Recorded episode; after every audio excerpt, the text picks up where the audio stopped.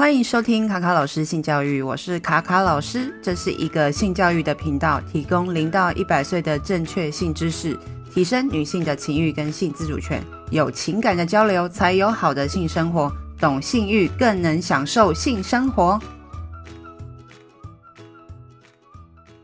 好，本周呢精选三则国际趣闻，然后后面跟大家分享一些我的想法。今天第一则呢是来自。美国的新闻是六月七号，呃，Burger King 的一个汉堡新闻。那标题呢是 Burger King trolls chicken fil a with LGBTQ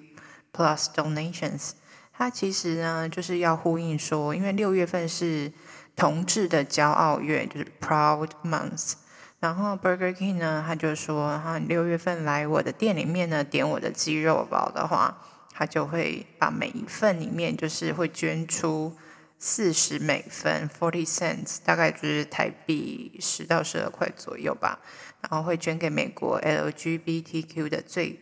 大间的民间团体。然后呢，他会采取这个策略的原因，是因为他在啊美国的市场里面的最大的竞争者叫 Chick-fil-A。那 Chick-fil-A 的背后。的大金主呢，老板是一个非常虔诚的基督徒。然后呢，就是之前有很多的媒体采访过这个业者的时候，他都表示这个不鼓励同婚，或者是他没有特别说他赞成这样子。就是他在美国的角色，就是大家都知道他是个有点反同的呃素食品牌。所以他就用这个方式去攻击对手，呃，他还在他们自己的社群媒体上面还提到说，礼拜天他们有营业哦，也会照常贩售这个鸡肉包，因为 Chicken Fil A 它就是在美国礼拜天的时候是一般人上教会重要的日子嘛，所以他那一天就是会公休，所以呢，他也特别挑了这一天。这则新闻出来之后呢，呃，那美国的网友们怎么看这件事情呢？下面有人留言就说：“哎，是时候可以买汉堡王的股票喽。”然后还有人就写说：“哎，汉堡王还存在吗？”然后 L O L 就是哈哈哈这样子。然后还有人就说：“哎，苹果那个汉堡王已经烂到没有人在乎，而且汉堡王真的超级难吃的。”有人就说：“Chick-fil-A 就是超好吃的，所以根本就没有人在乎汉堡王的捐款，也不会为了他的捐款特别去吃。”然后也有人就会在下面留言，就说：“哎，汉堡其实根本就不在乎 LGBTQ 的族群，只是为了要蹭热度，打败竞争对手而已。”然后也有人留言说：“哎，突然想吃汉堡王的 Chicken Sandwich。”其实大部分网友都是唱衰，就是汉堡王这么难吃，就算你做的这个这件事情，其实也没有人会想要去吃你的东西。然后也有人鼓吹说：“哎，汉堡王，你礼拜天你的捐款应该要捐款两倍啊，等等之类的。”也有人就说：“哎，其实我不会脑波弱到去吃汉堡王，还是会吃 Chick-fil-A，但还是觉得汉堡王所传递的同性议题这件事情是好的。”我也蛮喜欢其中有一位网友的留言，就是说 Chick-fil-A 有权利去决定他们想要怎么做。应该也这边也都是在提说，哎，他也有权利去表达他的立场。然后这边就让我联想到，就是在台湾跟中国的这种政治立场下的时候，中国的网友很常就是说，哎，例如说他们入华的时候就会哦，就是抵制他们的一些外来的品牌。然后就是我觉得这个行为就好像有点像中国网友，如果这件事情就是发生在其他。国家的时候嘛，也会因为你的价值观不同而去选择品牌嘛，哦，有因此就不消费嘛，等等之类的，就是这是我的一个小小的感想，那大家也可以分享你的想法。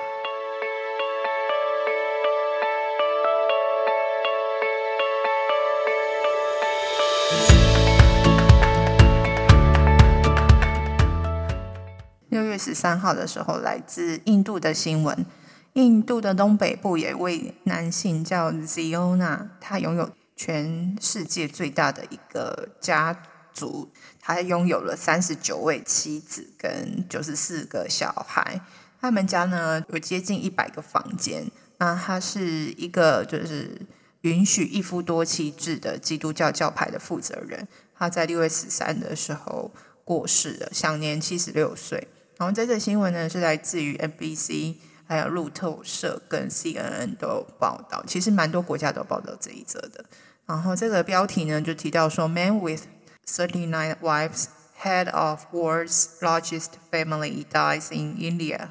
啊，就是说他就是拥有了三十九个老婆，是最大的家族，然后在在印度这个地方过世。其实我发觉到新闻里面，他们对于妻子的数量跟孩子的数量好像还是有一点不一样。刚提到的三十九个妻子跟九十四个孩子是 NBC 跟路透社的，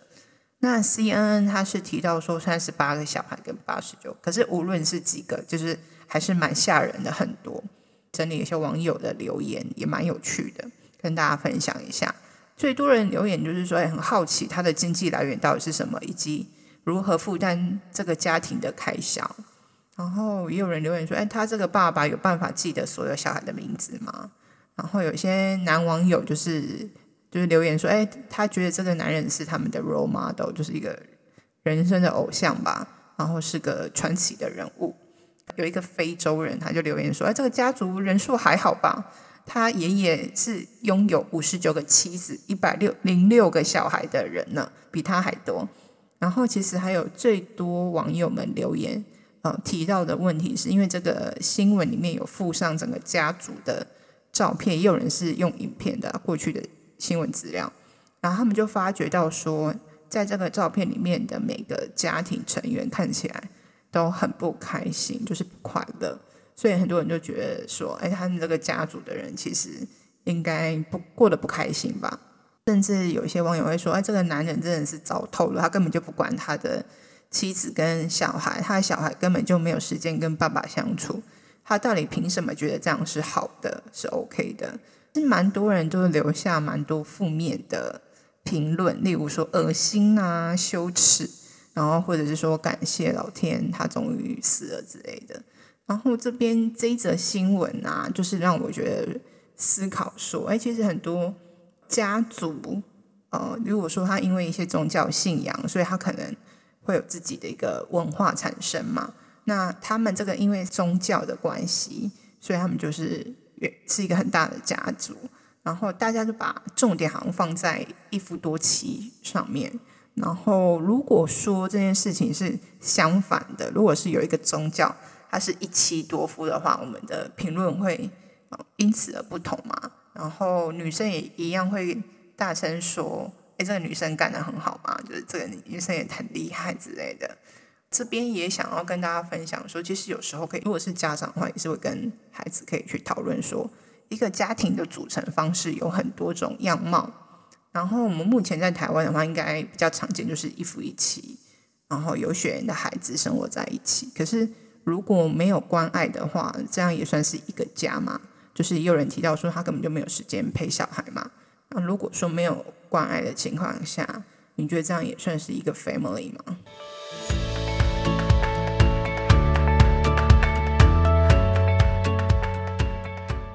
第三则新闻呢，是来自六月十七号 BBC 的新闻：Living with obesity, my genes mean I am hardwired to store fat. 就是与肥胖一起生活，我的基因意味着我天生就是会储存脂肪。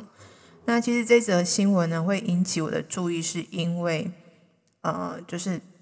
一般女性都从小到大都很在意自己的身材，无论嗯、就是呃脸部的保养啊、身材的胖瘦啊等等的，就是。女生好像一辈子都在努力减肥，然后甚至是不满意自己的身体。那当然，在这个受访者，呃，这位女主角叫 Sarah，她当然是身形真的是蛮庞大的。可是她要，她也提到，她在受访的时候，她一直提到说，哦、肥胖不是她的错，她一直很努力减重，找医生协助，可他就是没办法改善。然后他也自己提到说，他不喜欢他自己的身体的原因，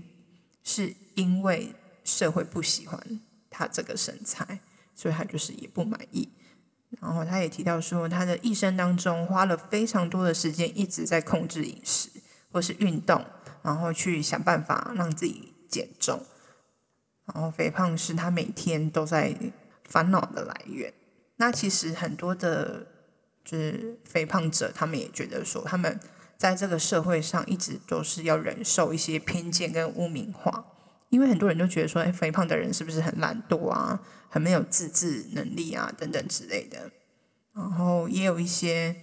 人，他们可能不知道说这些肥胖可能是一种疾病或是基因的问题。这边也找了几则，就是网友的评论。BBC 这边的网友的评论就是说，哎，提到肥胖是一个非常多层面的问题，也包含了社会心理学。然后，肥胖不只是因为懒惰或贪吃，就跟谈到忧郁症的时候，很多人就觉得说他应该是一个不乐观的人，就是很悲观的一个人嘛。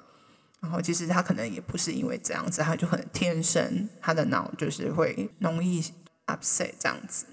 好，那也有人提留言提到说，其实这个呃肥胖的议题要去关注的是，在这个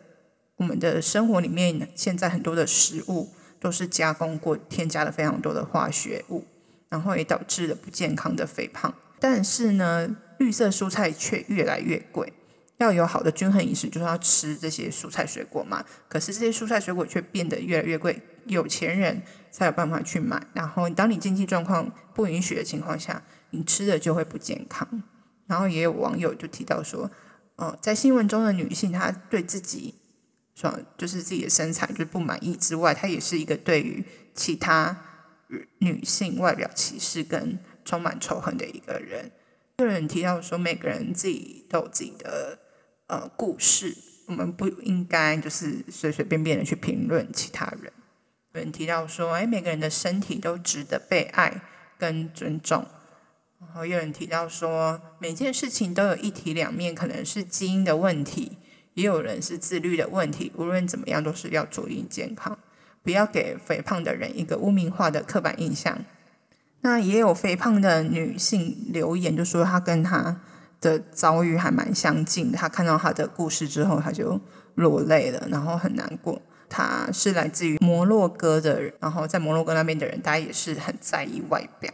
我想这件事应该是全世界都是啊。然后再来是蛮多人都称赞她很美，就说 “You are beautiful”，或者是会留下那个爱心的贴图，这样子去鼓励她。那我看完这则新闻呢，其实为什么挑这一则是？我觉得身为女生，好像一辈子都一直在追求一种美丽，然后。甚至是我们自己的审美观，好像已经被形塑成，我觉得这样子好像就是不好看，然后已经有一个刻板印象在我们的印象中了。我就在思考说，那我们的审美观是怎么建立的？例如说是电视啊、广告啊，或是社群媒体的网红等等之类的，去形成自己对于美丑的价值观。那也会很自然而然，就是不太会想要去了解一个人，就只是从照片或外表去看。这个人，然后去判断说喜不喜欢。就像我们在使用交友软体的时候，其实大部分大概九十 percent 以上的人都是看照片，然后就是决定要往右滑还是往左滑嘛，所以也不太会仔细去看自我介绍，去知道说这个人是个什么样的人。那刻板印象呢，就是他在这一则报道里面有提到说，哎，肥胖的人就是一个懒惰跟不自律的人嘛，甚至不讨人喜欢。可是，其实，在我们的生活周遭，在我们成长的过程中，总是会有一两个就是比较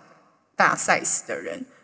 然后，我自己也是曾经取笑过那些就是可能外表没有那么好，或者是比较肥胖的人。然后，不知道大家是不是也有一样这样的经验呢？